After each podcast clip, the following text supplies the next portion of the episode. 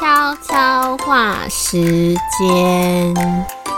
宝音悄悄话要分享我吃饭必配的爆笑三宝。第一个呢，就是之前在悄悄话介绍过的金在中的网络节目《在朋友》。另外两个要推荐大家的是文化总统永植的《虽然没准备什么菜》。最后要来推荐 Ben Ben 的《搬搬家》。Rapper 李永芝的网络节目，虽然没准备什么菜。真的超好笑，他是两个知名饶舌选秀节目的冠军，不止唱歌很厉害，个性也非常爆笑，深受 MZ 世代喜欢，虽有文化总统的封号。虽没菜呢，就是在他家中以各种酒来招待一些明星们的爆笑谈话节目。你看点呢，就是可以看到各种艺人私下的真实面貌啦，就是一般节目上很难看到的模样。像是我从来没有看过防弹少年团的静还有 Blackpink 的基素喝酒聊天玩游戏后这么的嗨，然后静跟泳之尬喝那个五十八度的台湾金门高粱酒，一口干杯，整个呛到变脸也很好笑。因为我真的很佩服泳之诶，他才二十一岁，会唱歌主持，而且他很疯，很会炒热气氛，也擅长打动人心，可以挖出很多故事。是哦，像是演员朴宝英之前去就分享自己乔装秘密面交卖二手书的故事，而且他非常喜欢泳姿，直接认他当妹妹，答应下次可以去他家拍摄哦。Seventeen 的呼吸还聊到哭诶，泳姿也送神秘礼物给老师 J-Pop，有兴趣可以看哦。另一个要介绍的是 GOT7 成员 BANG-BANG，我自己是在《换成恋爱二》，然后喜欢他的，因为他那时候当 opponent 的主。词非常好笑，那他有开了一个网络节目，叫做《搬搬家 BANG BANG 集》，他会招待来宾去他家，现在已经播出两季喽。那我几乎每集都有看。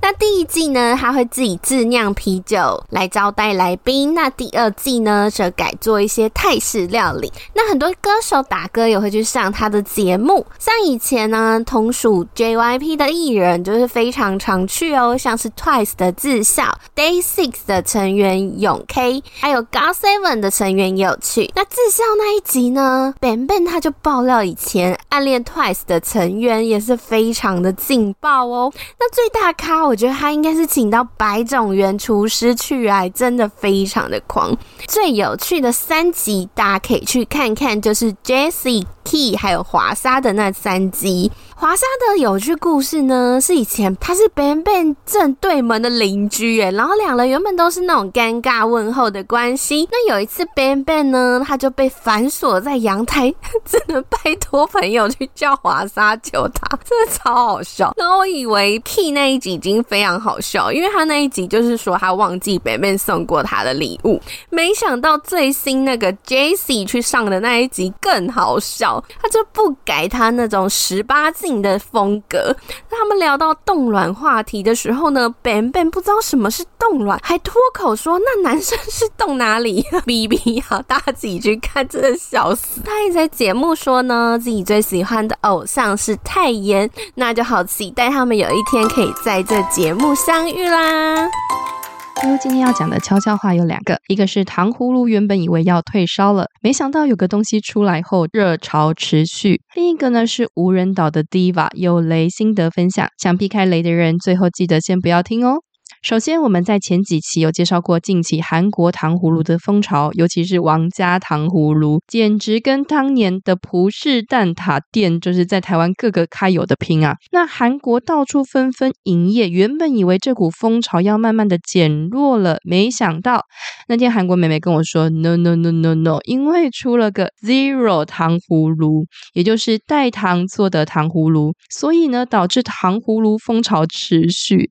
最后听到的时候，真的是整个人笑烂。是的，就是那么疯。韩国除了 Zero 饼干、巧克力蛋糕、软糖，还有曲奇之后，Zero 糖葫芦就这样诞生了。而且连最近的韩剧也开始纷纷置入 Zero 非砂糖。我我就跟妹妹说，那就喝无糖啊。妹妹说不行不行不行，除了啊啊之外呢，其他必须甜到疯掉，甜到升天。而且呢，代糖糖葫芦有。就开在非代糖糖葫芦的斜对面，俨然就是要跟人家变俗牙喽。只能说不晓得接下来会不会有更神奇的版本出现啦。接下来呢，就想要跟大家分享看完《无人岛 Diva》一二集的心得，再给大家三秒避雷。一二三，我完全是冲着恩兵去看这部戏的，因为老实说，我对于这个编剧跟导演的导的戏呢，有点创伤症候群。每次呢，开始都会非常非常的吸引我，但是每次的结局我真的都很想寄刀片。那只能说呢，果然这部戏的开头呢，套路呢，真的就是编剧一贯的手法，从小时候的故事讲起，然后小演员呢，果然也不负众望的担起演技。但这次吸引我的呢，除了故事的叙述方式，编剧擅长的用不同领域的共鸣去写之外呢，偏偏这次写的是迷妹跟迷妹的梦想。我的天呐，简直是重击心脏诶，恩斌饰演的徐慕荷呢，他追星不是只是追一个亮眼的 idol 而已，而是他在追寻这个 idol 的背后带给他的意义。所以当他在漂流无人岛十五年后，即便知道他的 idol 已经不红了，他还是以一个极为珍贵的心在为他的 idol 应援的时候，我真的是哭爆哭惨诶，尤其是他吹那个绿色气球，请大家应援他的 idol 时，后来过去的 idol 看到台下飘着他的应援气。球的那个画面，我真的是整个人鸡皮疙瘩起来。idol 再次被看见，迷妹的心意也被看见，